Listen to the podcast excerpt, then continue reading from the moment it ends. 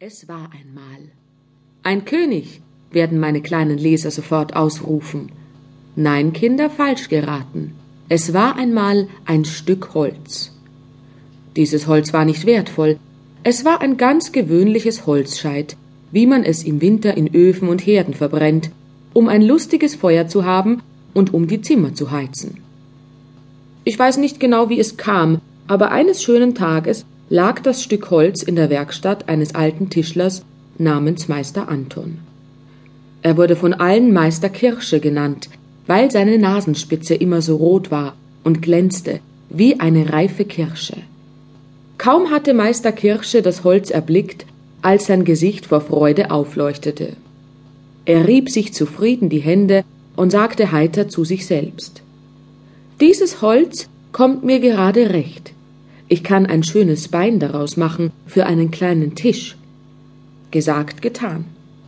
Er nahm sofort eine scharfe Axt, um Borke und Äste zu entfernen, aber als er gerade den ersten Hieb führen wollte, blieb ihm der Arm in der Luft stehen, denn er hörte plötzlich ein feines Stimmchen, das flehentlich sagte Schlag mich nicht so hart. Nun malt euch einmal das Erstaunen des guten alten Meisters aus. Er blickte mit erschrockenen Augen rings in seiner Werkstatt umher, um zu entdecken, woher die Stimme kam. Aber er konnte niemand sehen. Er schaute unter die Bank, nichts. Er schaute in den Schrank, der sonst immer geschlossen war, nichts. Er schaute nach in einem Korb voll Hobelspänen und Sägemehl. Auch hier nichts. Woher konnte das Stimmchen nur kommen? Ich weiß schon, was los ist, sagte er lachend und kratzte sich seine Perücke. Ich habe mir wohl nur eingebildet, dass jemand gesprochen hat. Frisch wieder ans Werk. Und er nahm die Axt und führte einen kräftigen Hieb gegen das Holz. Oh, oh, du hast mir wehgetan, rief das Stimmchen schmerzlich aus. Meister Kirsche war wie versteinert. Seine Augen traten ihm fast vor Schreck aus dem Kopf. Sein Mund stand offen und seine Zunge hing ihm beinahe bis aufs Kinn. Als er seine Sprache wiedergefunden hatte, stammelte er zitternd vor Furcht. Woher in aller Welt kann dies feine Stimmchen kommen, das eben Oh, oh rief? Hier ist doch keine lebende Seele. Sollte es möglich sein, dass dies Stück Holz weinen und seufzen kann wie ein Kind? Ich kann es nicht glauben. Es ist doch ein ganz einfaches Stück Holz, ein Scheit für den Ofen wie alle anderen. Und wenn man es ins Feuer wirft, kann man vielleicht eine Bohnensuppe darauf kochen. Was kann es nur sein? Wenn jemand darin verborgen ist, umso schlimmer für ihn. Ich werde ihn gleich hinaustreiben. Als er das gesagt hatte, ergriff er das Holz und begann es ohne Erbarmen gegen die Wände seiner Werkstatt zu schmettern.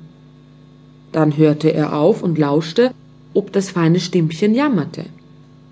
Er wartete zwei Minuten, nichts. Fünf Minuten, nichts.